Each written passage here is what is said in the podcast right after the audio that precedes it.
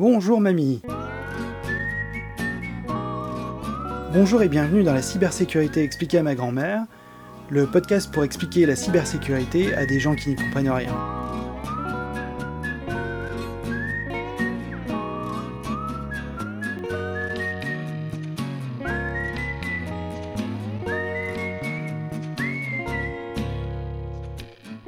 Mais pourquoi est-il aussi méchant?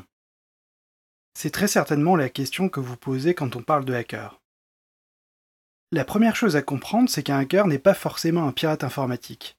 Et un pirate, pas forcément un hacker. En tout cas, pas forcément au sens des hackers dont on va discuter dans cet épisode. Souvent, on utilise le terme hacker pour désigner un pirate informatique, mais c'est souvent un abus de langage. Même s'ils sont en quelque sorte cousins très proches, les hackers ne sont pas forcément des pirates informatiques. C'est un. Mais commençons par un peu d'histoire. De quand date le premier ordinateur? En fait, ça dépend de ce qu'on appelle un ordinateur. Un ordinateur est une machine automatique de traitement de l'information obéissant à des programmes formés par des suites d'instructions arithmétiques et logiques. En d'autres termes, un ordinateur est une machine capable d'exécuter une suite d'instructions. Ça paraît très simple dit comme ça, mais c'est bien plus complexe qu'il n'y paraît, et encore aujourd'hui cette définition reste parfaitement exacte. D'autant plus que si on regarde de très près le fonctionnement d'un ordinateur, on s'aperçoit assez vite que le processeur ne connaît finalement qu'un ensemble assez restreint d'instructions. C'est ce qu'on appelle le jeu d'instructions, l'ensemble des instructions que le processeur est capable d'exécuter. Cet ensemble, aussi minimaliste soit-il, est bien suffisant pour exécuter n'importe quel programme. C'est un peu comme les notes de musique. Prises séparément, chaque note n'a pas vraiment d'intérêt, alors qu'une fois associée, vous pouvez écrire toutes les musiques du monde. Un détail près cependant. Chaque partition de musique sera toujours la même. Vous pourrez peut-être la jouer sur un piano ou une guitare, peut-être plus rapidement ou plus lentement, mais le morceau de musique restera le même. Sauf fausse note bien entendu, mais il ne changera pas. En revanche, l'exécution d'un programme, lui, va changer en fonction des paramètres extérieurs. Imaginez un programme capable de faire l'addition de deux nombres. Le programme sera toujours le même, mais le résultat, lui, va changer en fonction des nombres que vous allez lui fournir. Et là, vous touchez du doigt l'un des plus grands problèmes de l'informatique, qui est de s'assurer que le programme s'exécutera toujours correctement, quelles que soient les variables d'entrée. La réponse semble assez simple quand il s'agit d'un programme qui fait une addition. Mais qu'en est-il d'un programme qui traite de la division? Que se passe-t-il en cas de division par zéro? Pour ceux qui ont un peu oublié leur cours de maths, vous pouvez faire l'expérience en prenant n'importe quelle calculatrice et faire la division de n'importe quel chiffre par zéro. La calculatrice ne va pas trop aimer. Cet exemple est encore assez simple à traiter. Mais vous voyez bien que même dans un contexte minimaliste, c'est-à-dire un programme de quelques lignes, il est déjà possible de faire des erreurs. Le problème est d'autant plus difficile à résoudre que le programme sera compliqué. Plus il est complexe, plus la probabilité d'erreur est importante. Il faut se rappeler que ce sont des humains qui créent ces programmes. On dit souvent que l'ordinateur a fait une erreur, comme si l'ordinateur avait une certaine marge d'interprétation ou une capacité à avoir son propre libre arbitre. En réalité, il n'en est rien. L'ordinateur ne fait jamais d'erreur il ne fait qu'exécuter un programme qui, lui, a une erreur de conception. C'est communément ce qu'on appelle un bug, un insecte en anglais. Cette expression remonte aux années 50, à l'époque où les ordinateurs utilisaient des tubes électroniques, l'ancêtre des transistors en silicium. Ces tubes provoquaient de la chaleur, cette chaleur attire les insectes qui parfois provoquaient des courts-circuits, ce qui avait pour effet de faire planter le programme. L'expression il y a un bug, il y a une erreur vient de là. Dans certains cas, ces bugs permettent de faire faire à la machine autre chose de ce qui était prévu initialement. Les hackers vont justement chercher ces failles pour manipuler le comportement de l'ordinateur. C'est un peu comme crocheter une serrure. Le mot crochet se traduit en anglais par hook et crocheteur par hacker. Un hacker est donc un crocheteur, c'est-à-dire quelqu'un qui cherche à détourner le comportement et à trouver un autre usage que celui qui était prévu. Ah oui, c'est cocasse. Mais cet usage n'est pas forcément malveillant, bien au contraire. C'est de cette proximité étymologique entre hacker et pirate qu'est née une certaine ambiguïté. Et c'est probablement la raison pour laquelle on confond allègrement les deux. Mais revenons à notre ordinateur et à son mode de fonctionnement. L'ordinateur exécute donc certaines instructions. C'est ce qu'on appelle le langage machine ou aussi l'assembleur. C'est le niveau le plus bas de programmation puisque ces instructions sont directement exécutables par le processeur. La grande force d'un ordinateur est qu'il est capable d'exécuter des millions d'instructions par seconde sans jamais se fatiguer ni même faire une erreur. Car l'erreur vient du programme et non de l'exécution du processeur lui-même. En général, les développeurs ne codent pas directement leur programme en assembleur, car c'est un langage de très bas niveau, très adapté aux contraintes de la machine, mais beaucoup moins à celles de l'humain. C'est la raison pour laquelle les langages de programmation sont apparus. Le but de ces langages est de traduire une demande formalisée dans un langage compréhensible par un humain en une suite d'instructions compréhensibles par la machine. On reparlera de l'influence des langages de programmation dans la cybersécurité dans un autre épisode de ce podcast. On peut donc conclure qu'un ordinateur est donc une machine programmable, capable d'exécuter des instructions dans le but d'obtenir des résultats qu'on espère être corrects. Et la première machine capable de relever cet exploit est celle de Charles Babbage, qu'il a conçue en 1834. L'objectif de Charles Babbage était avant tout de concevoir des tables nautiques, astronomiques et mathématiques exactes, car celles de son époque comportaient de nombreuses erreurs. Là encore, le facteur humain a beaucoup joué, car sans ordinateur, c'est un travail manuel, fastidieux et très ennuyeux. C'est ce qui explique pourquoi les tables comprenaient de nombreuses erreurs. Malheureusement, certaines de ces erreurs ont eu de graves conséquences, ayant entraîné la mort de marins mal orientés par des données erronées. C'est un peu comme si votre GPS se trompait de route et vous envoyait directement dans le ravin, simplement parce qu'il y a des erreurs dans les données qu'il utilise. Charles Babbage créa donc le premier ordinateur totalement mécanique. Il enseigna ce fonctionnement à Ada Lovelace, qui fut la première programmeuse du monde. Elle réalisa d'ailleurs 448 exemples de programmes, et c'est en son hommage que l'armée américaine donna son nom à un langage de programmation dans les années 80. On retrouve aussi son visage sur les hologrammes anti-contrefaçon de Microsoft. Bien plus tard, d'autres femmes marqueront aussi l'histoire de l'informatique, comme Eddie Lamar, qui travaillait sur un système de transmission de données par étalement de spectres par saut de fréquence. C'est plus facile à dire qu'à expliquer, mais cette invention a été reprise dans la norme du Wi-Fi. À noter qu'elle était aussi star d'Hollywood à son époque. On est bien loin de Nabila et de Kim Kardashian. On citera aussi Grace Hopper, qui a travaillé à la NASA dans les années 50, et encore bien d'autres qui ont toutes marqué l'histoire de l'informatique à leur manière. Parce qu'en plus de ne pas être un pirate, un hacker n'est pas forcément un homme. Dolores, sérieux, gentil, arrangez-nous une petite table. Hein Essayez de nous faire un truc mignon. Revenons en 1837. Depuis la Révolution, la France dispose d'un réseau étendu de télégraphes optiques, les télégraphes CHAP. C'est un moyen de communication visuelle permettant la transmission de messages sur des distances de plusieurs centaines de kilomètres en quelques heures. Ce système était exclusivement réservé à l'État. Le système permettait de transmettre un message sur de longues distances grâce à un relais de tours dispersé à travers le territoire. Le principe de fonctionnement était assez simple. Un opérateur utilise des signaux optiques pour transmettre un message à l'opérateur qui se trouve dans la tour suivante. Celui-ci observe le précédent à l'aide d'une longue vue, et une fois le message reçu, le retransmet à l'opérateur suivant, et ainsi de suite. C'est assez archaïque, pas forcément très fiable, car il est impossible de transmettre un message la nuit ou par temps brumeux, de plus, il y a souvent des erreurs dans la transmission, ce qui impose aux opérateurs d'avoir recours à des instructions pour corriger une transmission erronée. D'une certaine manière, c'est un peu l'ancêtre du réseau. Mais souvenez-vous des principes dont nous avons parlé lors du premier numéro. Tout est vulnérable d'une certaine manière. Eh bien, les frères Blancs, en 1834, ont parfaitement compris ce principe et surtout l'usage détourné des instructions pour corriger un message. Si vous pouvez corriger un message, c'est que vous pouvez le modifier à un point A et le modifier à nouveau à un point B. Les frères jumeaux François et Louis Blanc spéculent régulièrement à la bourse de Bordeaux. À l'époque, il fallait trois jours pour que tous les cours de la bourse de Paris puissent descendre à Bordeaux. Bien évidemment, quiconque ayant l'information avant tout le monde pourra spéculer à coup sûr. C'est la raison pour laquelle les frères Blancs entreprennent de détourner le télégraphe optique. Ils ont élaboré un plan à l'aide de l'ancien directeur du télégraphe de Lyon, Pierre Renaud, qui les informe probablement de présence régulière d'erreurs dans les messages et surtout de la possibilité d'y glisser des messages cachés. Le détournement ne peut pas être effectué avant la station de Tours, puisque les messages de Paris risquent d'être corrigés entre-temps. Les frères blancs parviennent à corrompre le directeur de cette station, ainsi que son assistant, et lors de la phase de correction du message, ils introduisent un mot-clé qui se trouve ensuite retransmis en cascade d'une tour chape à l'autre.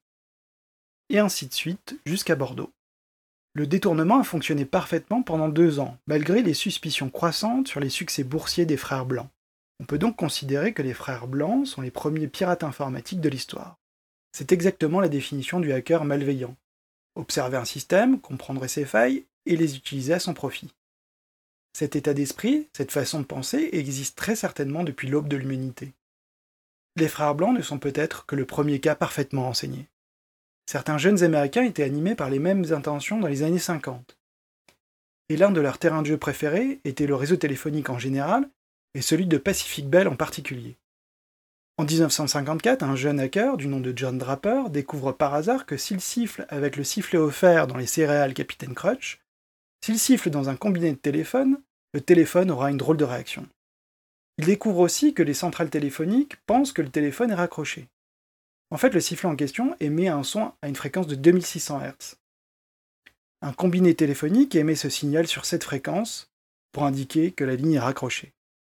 Pour exploiter pleinement cette faille de sécurité, le hacker doit d'abord téléphoner à un numéro vert, c'est-à-dire un téléphone où la communication est gratuite, et ensuite siffler avec son sifflet Capitaine Crunch. Le central téléphonique va détecter le signal et conclure que l'appel est fini, car le combiné est raccroché. En fait, il n'en est rien, car c'est à ce moment-là que le hacker peut composer un autre numéro qui, lui, sera bien payant. Mademoiselle, s'il vous plaît, je voudrais le 22 à Agnières. C'est ce fameux hack qui donnait à John Rapper le surnom de Capitaine Crunch, et aussi le droit à quelques mois de prison. Il avouera bien des années plus tard que la découverte du signal 2600 Hz était en fait celle d'un autre hacker, Joe Angrecia, qui lui aussi cherchait à pirater les réseaux téléphoniques. Mais la légende était faite. D'une part, John Draper, alias Captain Crunch, fut le premier freaker, les freakers étant les pirates du téléphone, et 2600 Hz est devenu la fréquence qui symbolise le mieux les freakers. C'est encore aujourd'hui un symbole fort de la cyberculture. Et ce hack était repris par deux illustres inconnus de cette époque, Steve Jobs et Steve Wozniak, qui vendèrent un dispositif appelé la Blue Box, permettant de pirater le réseau téléphonique à l'aide de cette fameuse fréquence de 2600 Hz.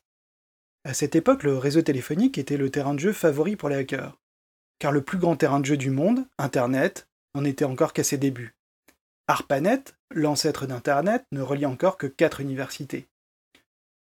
On était donc encore bien loin de l'essor d'Internet tel qu'on le connaît aujourd'hui. Cette fameuse fréquence de 2600 Hz est tellement cultissime qu'un magazine porte son nom. C'est un magazine trimestriel créé en 1984 par Eric Gordon Corley, alias Emmanuel Goldstein. Initialement dédié au freaking, le piratage du réseau téléphonique, il est devenu par la suite plus généraliste et traite maintenant d'un grand nombre de sujets liés au hacking et à la cyberculture. Vous noterez le clin d'œil appuyé à l'œuvre de George Orwell, 1984, ce fameux roman dystopique, dont l'un des personnages centraux est Emmanuel Goldstein. En 1983, un autre hacker américain, Kevin Paulsen, alias Dark Dante, pénètre le réseau ARPANET, encore lui à l'âge de 17 ans. Entre l'époque du Capitaine Crunch et celle de Dark Dante, le réseau s'était fortement étendu, mais encore fermé au public. Ce n'est qu'en 1989 que le CERN ouvrit ses premières connexions externes en Europe, ce qui coïncide avec la création en Europe du RIPE, Réseau d'adresses européen. Pour résumer, c'est le régulateur européen des adresses IP, c'est-à-dire des points d'entrée sur le réseau. En 1989, il se fait arrêter par le FBI car on découvre qu'il possède une quantité impressionnante de matériel de piratage du réseau téléphonique, dont les victimes principales est, devinez qui, Pacific Bell.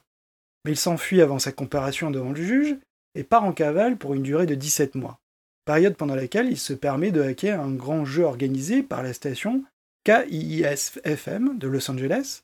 Le jeu avait un principe assez simple.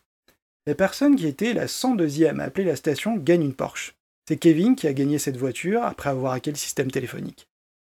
Paulson sera arrêté grâce à l'émission de télévision Unsolved Mystery. Quand l'émission a traité de l'affaire Paulson, les lignes téléphoniques du numéro vert de l'émission sont tombées mystérieusement en panne, rendant les éventuels téléspectateurs ayant des informations dans l'impossibilité de contacter la chaîne.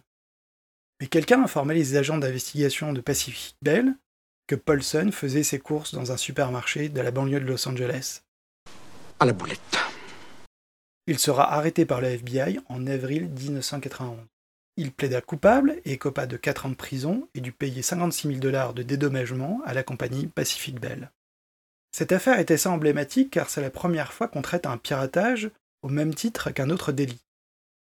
Par la suite, d'autres affaires ont été traitées avec la même sévérité. On citera par exemple le cas du verre Morris. Le 2 novembre 1988, Robert Tappan Morris âgé de 23 ans, décide de tester son verre et de mettre en action son malware directement sur Internet. Résultat, 6000 machines hors d'usage. Sachant qu'à l'époque, il n'y avait que 60 000 machines connectées sur Internet, ça donne un ratio de 10%. Aujourd'hui, on estime qu'il y a 20 milliards de machines connectées sur le net. Ce joli score a valu à son auteur 400 heures de travail d'intérêt général, 10 000 dollars d'amende, et disons-le franchement, une certaine notoriété. En 1995, Kevin Mitnick, dit le Condor, sera condamné à 50 prisons pour avoir, entre autres, piraté la base de données des clients de, devinez qui, et oui, c'est encore eux, Pacific Bell. C'est la première fois qu'un hacker était sur la liste du FBI des 10 criminels les plus dangereux. Bien qu'il soit auteur de hacks techniques, Kevin Mitnick excelle dans l'art de la supercherie. C'est ce qu'on appelle dans le jargon de la cyber l'ingénierie sociale. Si vous voulez avoir un exemple bien concret de technique de manipulation, vous pouvez aller sur YouTube et faire une recherche sur Social Engineering Baby Cry. L'exemple parle de lui-même. Outre le début des condamnations pour piratage informatique, les années 90 marquent aussi la naissance de groupes de hackers ayant le désir de structurer leurs actions dans le but de changer le monde. Rien que ça. Le plus emblématique de ces groupes est certainement celui des cypherpunks, nés en 1992. Ces trois fondateurs sont Eric Hugh, Timothy May et John Gilmore. Ils décidèrent de se réunir une fois par mois, non pas pour discuter de comment hacker Pacific Bell, mais d'imaginer le monde de demain. Ils commencèrent à diffuser des messages au travers de mailing lists. Ces messages traitaient d'un nombre de sujets très larges, techniques parfois, mais aussi politiques, sociétales et même mathématiques. Les sujets récurrents de ce groupe de travail étaient principalement sur la protection de la vie privée, la surveillance du gouvernement et la centralisation des contrôles. Les nombreux travaux sur ces thèmes, et plus particulièrement sur la cryptographie, donnaient lieu au manifeste des cypherpunks, mais aussi à celui des hackers que je vais vous lire. Règle numéro 1. L'accès aux ordinateurs, ainsi que tout ce qui peut vous apprendre quelque chose sur le fonctionnement du monde, doit être illimité et total. Règle numéro 2. Toute information devrait être libre. Règle numéro 3. Se méfier de l'autorité encourager la décentralisation. Règle numéro 4. Les hackers devraient être jugés par leurs actes, et non seulement les faux critères comme l'appartenance, l'âge, la race, le genre ou le rang social. Règle numéro 5. On peut créer l'art et le beau à l'aide d'un ordinateur. Règle numéro 6. Les ordinateurs peuvent changer votre vie pour le meilleur. Règle numéro 7. Ne fouillez pas dans les données d'autres personnes, utiliser les données publiques et protéger les données privées. C'est presque une forme de tétrapharmacum moderne, sauf qu'au lieu d'avoir quatre règles, il y en a sept. Et en toute logique, cela vous permettrait d'atteindre une sorte d'ataraxie numérique. C'est pas faux. Pour bien comprendre l'importance de ces manifestes, il faut d'abord se remettre dans le contexte. Nous sommes dans les années 90 et en France, on avait à peine le Minitel. Les hackers en général et les cypherpunks en particulier ont compris trois choses très importantes. La première est qu'Internet va révolutionner le monde dans les 30 prochaines années. Ils ont parfaitement compris la révolution technologique qui s'annonçait.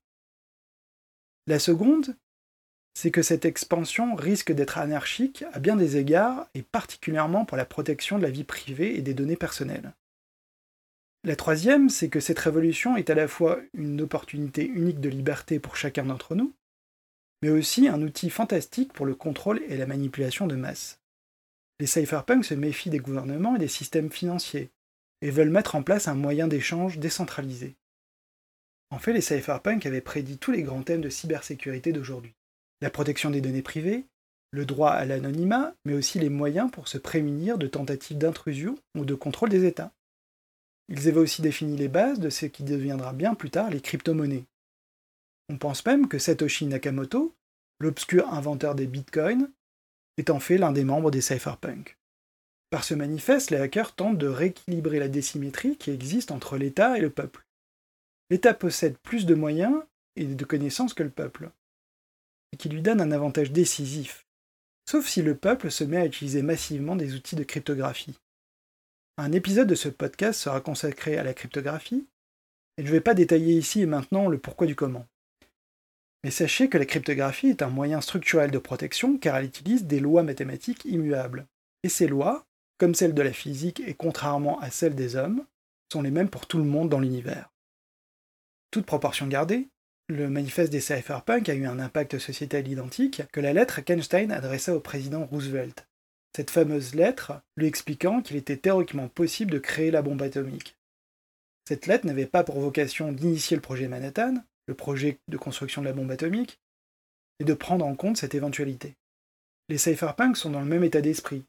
Ils ne veulent pas créer de l'anonymat pour permettre à des réseaux pédocriminels de se protéger, ou à des réseaux mafieux d'utiliser des bitcoins pour faciliter l'achat de drogue, et encore moins de permettre à des dictatures de contrôler son peuple et d'éliminer ses opposants. À l'instar du nucléaire, qui permet un usage pacifique, il y a aussi le revers de la médaille qui l'est beaucoup moins. C'est l'un des dilemmes de la cybersécurité. Contrôler, et dans quel but? Protéger ses données, mais contre qui? Ce dilemme est aussi au cœur des activités de Julian Assange à travers Wikileaks. Mais ça, c'est un autre sujet. Certains hackers étaient tellement persuadés que l'État leur cachait des choses qu'ils décidèrent de pirater certaines des institutions étatiques. C'est le cas de Gary McKinnon, surnommé Solo, qui a piraté la NASA, le Pentagone, l'armée de terre, la marine et encore bien d'autres administrations américaines. Il a causé 800 000 dollars de dégâts. Et tout ça pour en savoir plus sur les petits hommes verts. En réalité, il était persuadé que la NASA et l'armée américaine cachaient l'existence d'extraterrestres.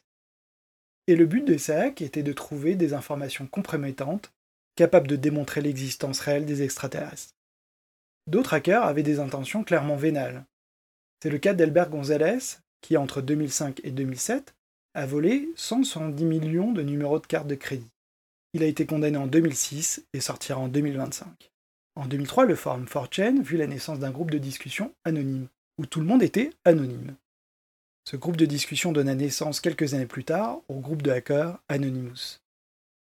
C'est le journaliste Chris Landley qui a probablement écrit la meilleure définition de ce que sont les Anonymous. Il est défini comme cela. C'est la première superconscience construite à l'aide de l'Internet. Anonymous est un groupe semblable à une volée d'oiseaux. Comment savez-vous que c'est un groupe? Tout simplement parce qu'ils volent tous dans la même direction. À tout moment, les oiseaux peuvent rejoindre ou quitter le groupe, ou aller dans une direction totalement contraire à ce dernier. Effectivement, ce groupe a pour particularité de ne pas avoir de chef ou de leader. Chacun peut faire partie du groupe avec ou sans connaissance en matière de cybersécurité. D'ailleurs, la plupart de ses membres sont loin d'être les pirates chevronnés qu'on pourrait imaginer. Leur force réside plutôt dans le nombre et dans leur capacité à diffuser et communiquer des moyens simples de cyberguérilla. On citera entre autres comme fait d'armes l'opération Chaînologie en 2008, cette opération ayant pour but de déstabiliser l'église de Scientologie. En 2011, l'opération Tunisie vise à soutenir les internautes tunisiens lors du printemps arabe. Et en 2012, c'est ArcelorMittal qui a fait les frais des attaques du groupe. Bien d'autres opérations auront lieu lors des années suivantes. A noter que beaucoup de ces opérations ne requièrent pas de connaissances techniques, mais l'une des forces de ce groupe est de pouvoir s'organiser et d'agir dans le même sens, dans le but de perturber le fonctionnement des institutions attaquées. Il faut avouer que la méthode est assez efficace. C'est un peu la version moderne des manifestations où l'on va faire brûler des pneus et des palettes devant les portes de l'usine, les merguez en moins. D'autres groupes de hackers ont émergé à travers le monde, comme le Chaos Computing Club, qui existe depuis 1981. Ce groupe berlinois est très influent, surtout en Europe. Il organise très régulièrement des congrès dédiés à la cybersécurité, congrès qui devinrent de plus en plus populaires avec le temps. Quelques centaines de participants à leur début, et aujourd'hui le refusent du monde. En 2021, ce groupe a été mandaté par l'État allemand pour valider l'application de lutte contre le Covid, l'équivalent de tous anti-Covid en France. Le but était de garantir la protection des données personnelles. Un groupe de hackers qui collabore avec un État peut-il y voir la fin d'une époque? En fait, le monde des hackers s'est simplement polarisé depuis les années 90. On peut désormais partager le monde des hackers en quatre catégories. Les chercheurs en cybersécurité, ou White Hat, c'est la catégorie des hackers dont font partie le Chaos Computing Club, les lanceurs d'alerte ou les cypherpunks. Ces groupes cherchent à améliorer le monde dans lequel nous vivons pour le rendre plus libre, plus sûr, et cherchent à protéger la neutralité d'Internet. Ces groupes sont des contre-pouvoirs importants à quiconque souhaiterait utiliser la technologie pour contrôler les peuples. L'invention de l'imprimerie a donné l'opportunité à tous de lire, l'Internet vous a donné la possibilité d'écrire à tous, ce qui rend possible bien des choses, bonnes ou mauvaises. Les mafieux. Ce sont souvent des groupes éphémères qui ne durent que quelques années, dont le seul but est de faire de l'argent. A noter qu'à gain égal, les peines et amendes encourues en cas de cyberdélinquance sont bien moindres que celles encourues pour trafic de drogue ou traite des blanches. Je parle bien ici de cyberdélinquance, car en France, les cyberattaques sont des délits et non des crimes. Il n'y a donc pas de cybercriminels, mais des cyberdélinquants. Ils s'insèrent généralement dans un écosystème qui lui est bien structuré. Des groupes sont responsables d'évaluer le ratio de faisabilité. En d'autres termes, ils essaient d'évaluer la cible. Une grande entreprise, par exemple, si elle a des lacunes en matière de cybersécurité et qu'en plus l'entreprise fait un bénéfice confortable, il y a phare à parier qu'elle sera attaquée en priorité.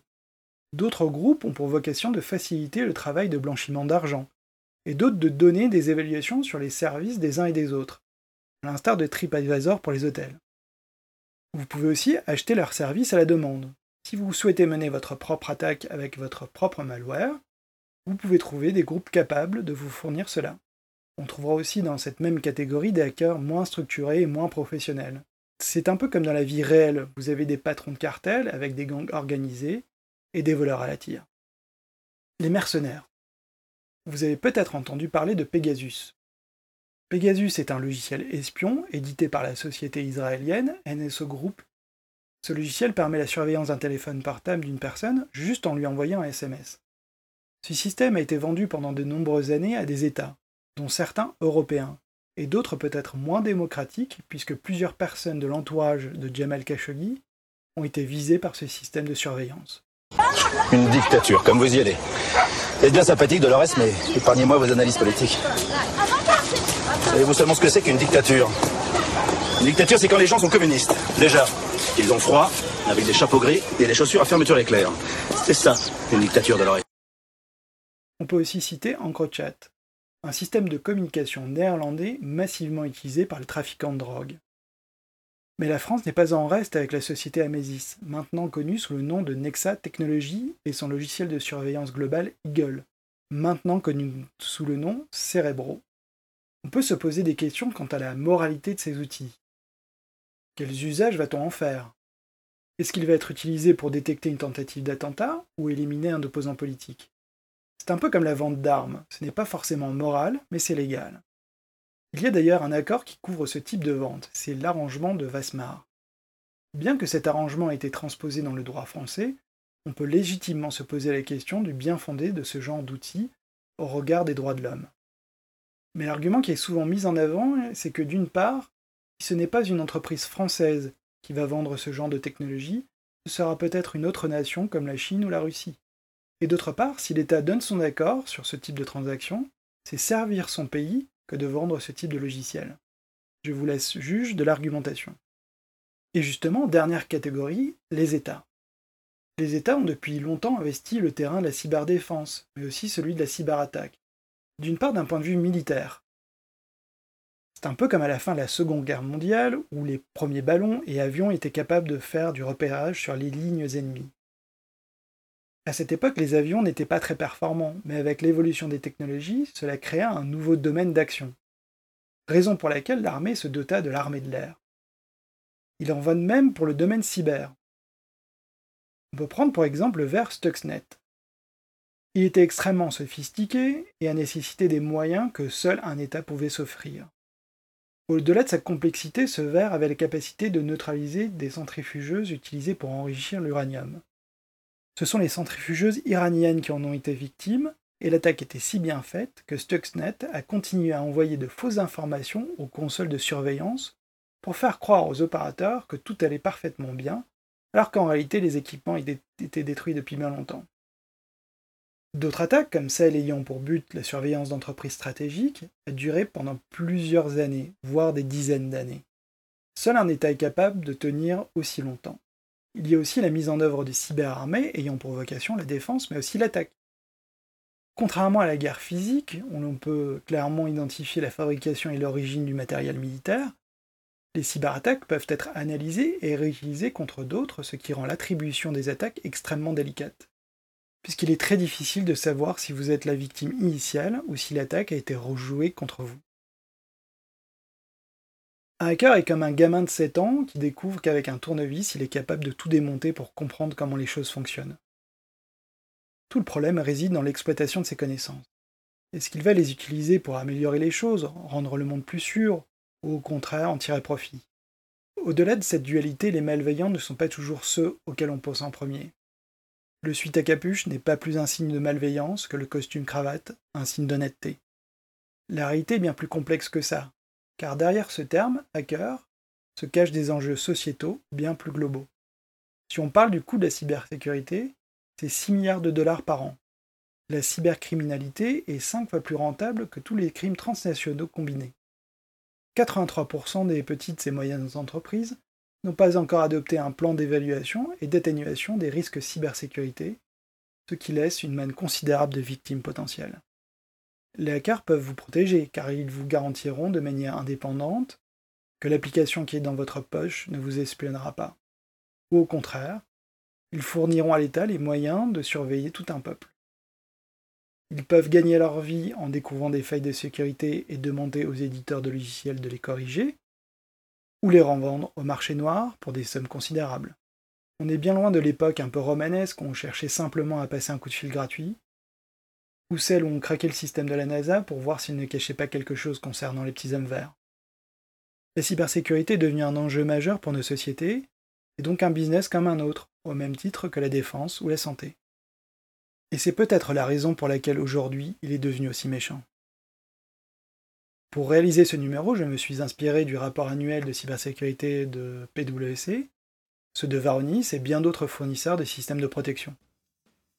Je me suis inspiré encore une fois d'un épisode de No Limit Sécu, celui intitulé Cyberpirate Corsair Mercenaires de Christophe Renard, du livre de Julian Assange Cypherpunk. Et surtout un grand merci à Pacific Bell, qui a fourni pendant tant d'années un terrain de jeu aux hackers de tout genre. N'hésitez pas à poser vos questions en commentaire, n'hésitez encore moins à liker et à suivre ce podcast pour ne louper aucun des prochains épisodes. Merci de m'avoir écouté et souvenez-vous, certaines personnes considèrent que la cybersécurité est un enjeu de vie ou mort, c'est bien plus sérieux que ça.